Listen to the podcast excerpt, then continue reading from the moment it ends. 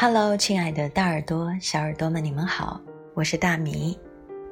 今天晚上为你带来了一个故事，故事的名字叫做《桃花源的故事》。如果你刚好读过陶渊明的《桃花源记》，你一定会喜欢这个绘本。晋太元中，武陵人捕鱼为业，缘溪行。望路知远近，忽逢桃花林，夹岸数百步，中无杂树，芳草鲜美，落英缤纷，渔人甚异之。刚刚读的就是《桃花源记》的第一部分。现在让我们打开绘本，一起走进不一样的。桃花源的故事，在很久很久以前的东晋，由于连年战火纷飞，老百姓度日艰难，遇到荒年，庄稼收不上来，连饭都吃不上。在一个名叫武陵的地方，住着贫苦的渔翁一家。渔翁每天到河里打鱼，勉强维持着一家人的生活。有一天，渔翁天不亮就撑着小船沿河逆行而上。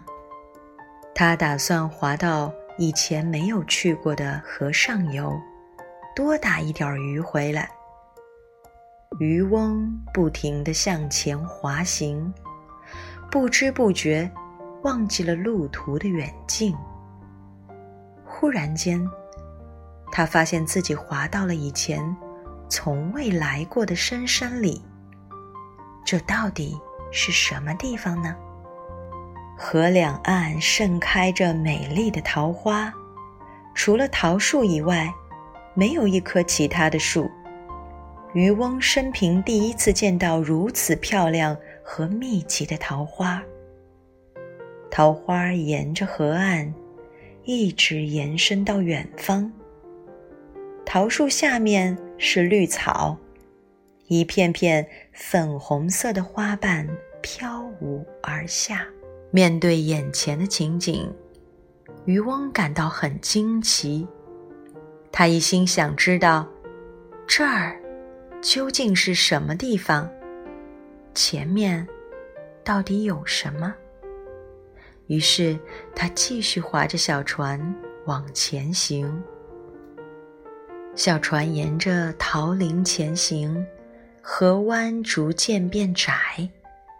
在桃林的尽头，耸立着一座渔翁从来没有见过的山峰。渔翁注意到，山的背阴处有一个山洞，从山洞里隐隐约约的。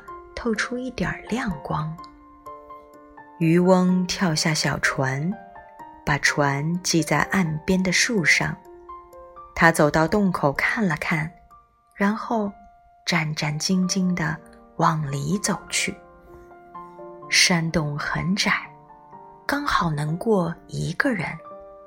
渔翁顺着远处透出来的微弱光线，小心翼翼地摸着洞壁。往前走，就这样走了几十步，突然，光线刺眼，前方一下开阔明亮起来。啊，多么美妙的风景啊！只见一片片田地被耕作的井井有条，还有清澈秀丽的池塘，繁茂的桑树。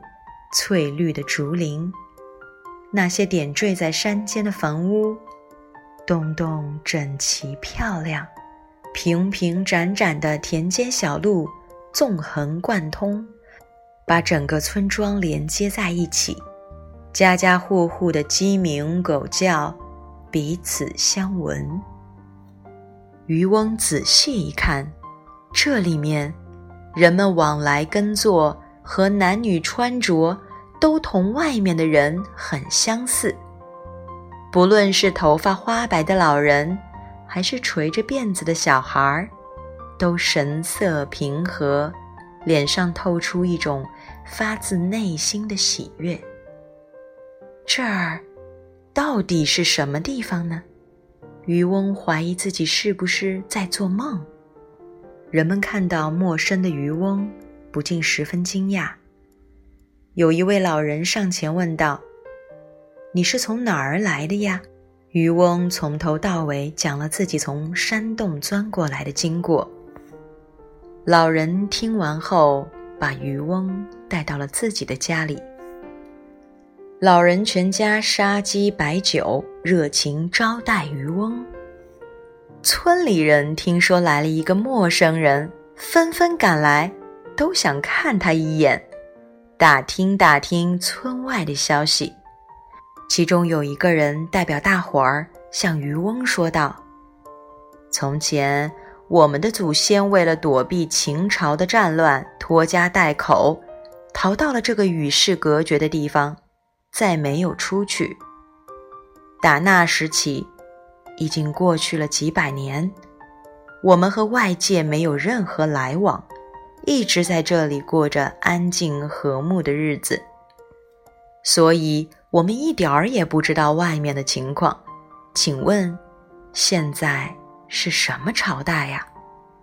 渔翁回答说：“自秦朝灭亡以后，有好几个国家打仗，后来建立了强大的汉朝。”结果天下又分成三国，现在已经是晋朝了。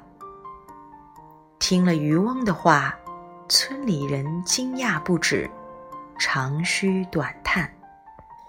从那天起，各家各户轮流邀请渔翁到家里做客，为他准备丰盛的饭菜，津津有味地听他讲述村子外面的事情。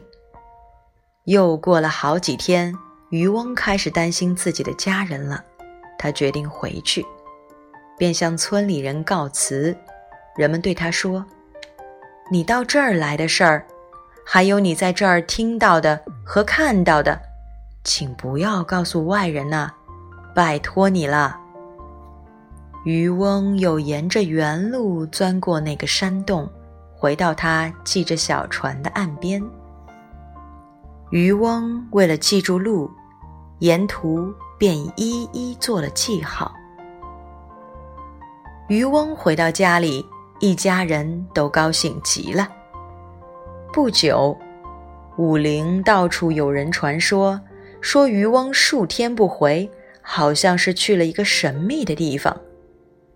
当地的郡太守听到这一消息，便派手下把渔翁带到府上来，让他讲述了详情。听完，郡太守马上命令差役跟着渔翁去寻找那个神秘的地方。渔翁没有办法，只好带路。但是，他沿途做的那些记号怎么也找不着了，他也想不起上次走过的那条路了。就这样，渔翁曾经看到的那个富饶平和的桃花源。在人们口中成为了一个美妙的故事，代相传。不知有多少人曾千方百计寻找过这个地方，可是从来没有一个人找到过。好喽，故事说完了，这就是桃花源的故事。小朋友们，你觉得好奇吗？真的有这么一个世外桃源？里面的人和外面的人并没有什么不同，但是他们过着的生活是那样的安宁祥和。很多文学作品中都曾描述过这么一个地方，理想、美好又很难再找回来。如果下次你读到，会不会想起大米给你读过的这个桃花源的故事呢？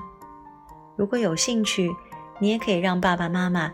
带着你去读一读陶渊明的《桃花源记》。好啦，今天的分享就是这样。喜欢的话就点个赞吧。也可以请爸爸妈妈把他们分享进朋友圈，让更多的朋友能分享到这好听的故事。See you next time.